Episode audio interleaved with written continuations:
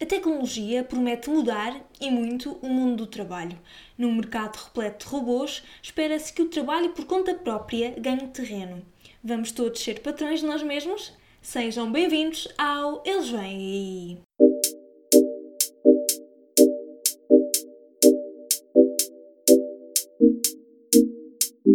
Olá e sejam muito bem-vindos ao Eles Vêm Aí, podcast sobre o futuro do trabalho e os trabalhos do futuro. O meu nome é Isabel Patrício, eu sou jornalista e escrevo sobretudo sobre trabalho e impostos. Esta segunda-feira vamos falar sobre trabalho independente, trabalho por conta própria. Este será um episódio virado para o futuro do trabalho, sem esquecer, claro, o impacto da pandemia nesta modalidade de trabalho e na vida destes trabalhadores.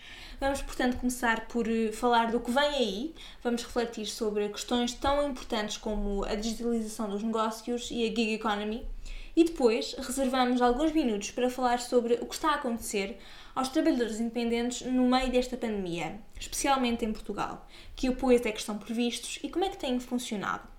Ah, esses são nós por aqui. Este é um podcast que nasceu para falar sobre o futuro do trabalho e temos, portanto, episódios sobre os mais variados temas, da semana de trabalho de 4 dias ao rendimento básico incondicional, passando pela gig economy e pelo futuro das pensões.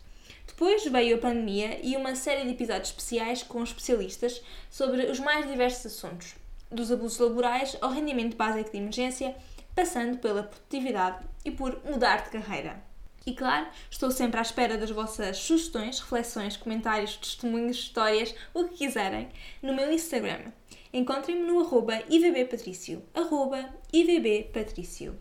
O Eles Vêm Aí é, além disso, uma newsletter, um resumo mensal das novidades do mercado de trabalho e um explicador das suas implicações na vida das pessoas que segue todos os meses diretamente para a vossa caixa de e-mail.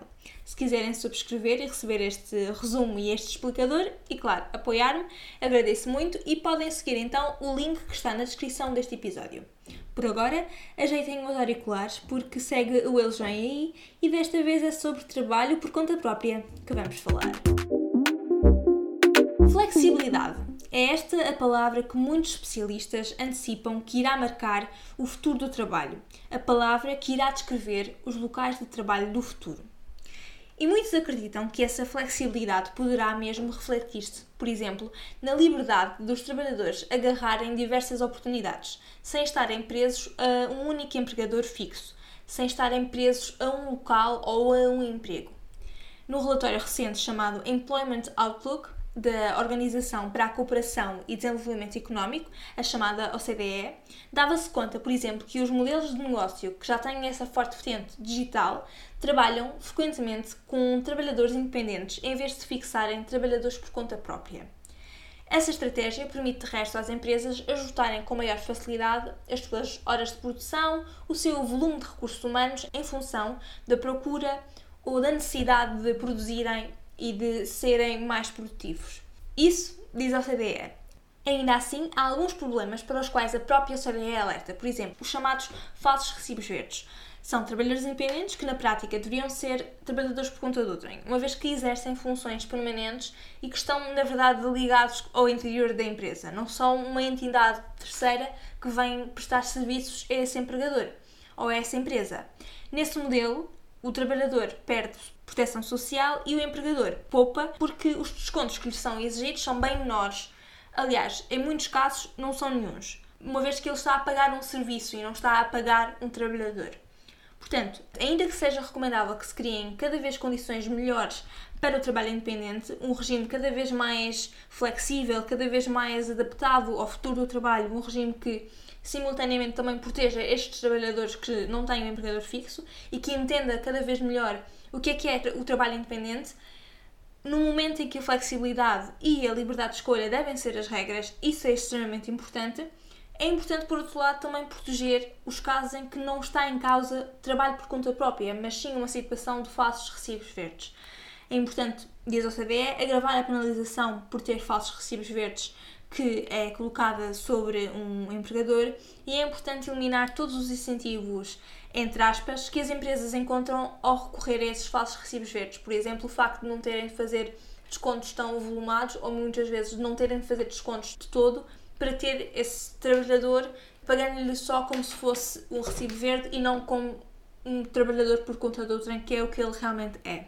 E o que dizem vocês, queridos ouvintes? O trabalho independente é o futuro? Acham que é o futuro? Já falamos aqui da gig economy, portanto pergunto, não podemos cair na tentação de tornar todos estes trabalhadores mais ou menos precários, uma vez que quase que a libertação deste mercado é um bocadinho colocar todos os trabalhadores por conta própria? Esta é uma discussão que precisa de acontecer mesmo em tempos como este, em que o mercado de trabalho está sob um ataque muito forte que é a crise sanitária e também esta crise económica que seguirá. E a propósito, vamos falar sobre como têm sido ajudados os trabalhadores independentes no meio deste surto. Em resposta à pandemia de coronavírus, o governo português preparou também um apoio extraordinário para os trabalhadores independentes mais afetados por este surto.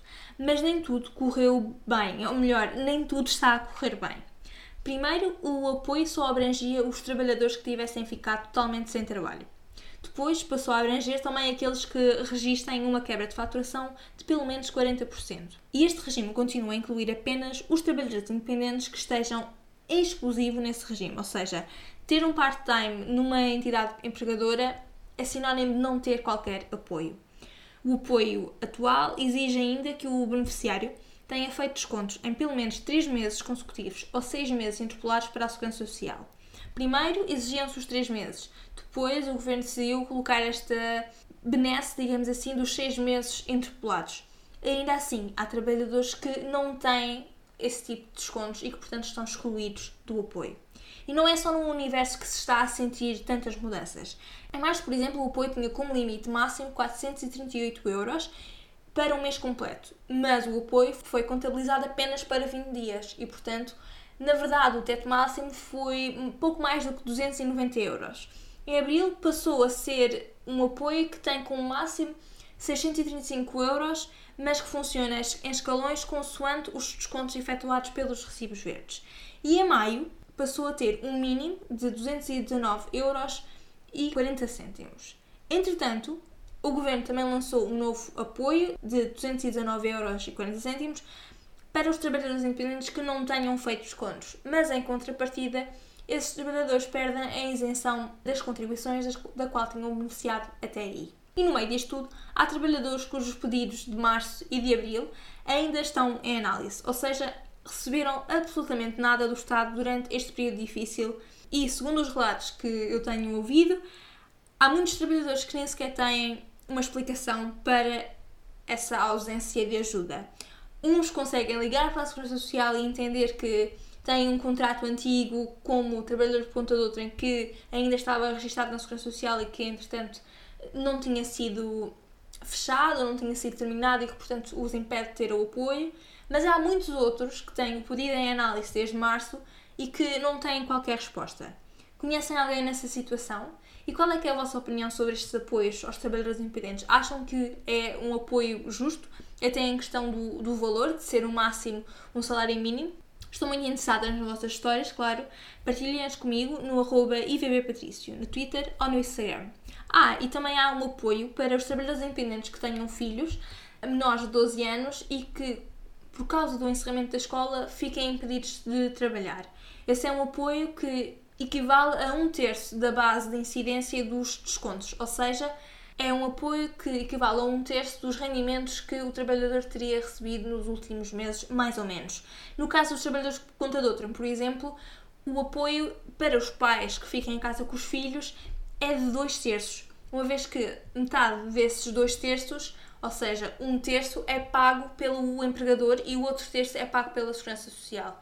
Portanto, no caso dos trabalhadores independentes, assume-se mais ou menos que o trabalhador independente é o próprio seu empregador e, portanto, a Segurança Social paga só um terço. E se calhar isso evidencia ainda mais aquela questão que uh, a OCDE referi agora há pouco, de ser necessário estar atento às situações em que há falsos recibos verdes, porque nesse caso o trabalhador, na verdade, deveria estar a ser apoiado pelo empregador, mas como é um falso recibo verde, não o está a fazer.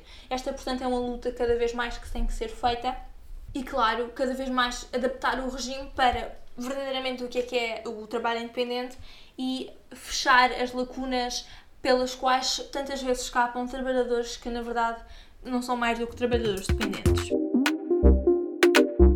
Sugestão desta semana é um episódio do podcast Money Talks da revista britânica The Economist. Este é um podcast que me é muito querido, é um dos meus podcasts favoritos e este é um episódio dedicado ao impacto da pandemia na economia, no trabalho e até nas nossas férias. É um episódio extremamente interessante. Chama-se We're Not Going on Summer Holiday, ou seja, numa tradução livre, não vamos de férias de verão.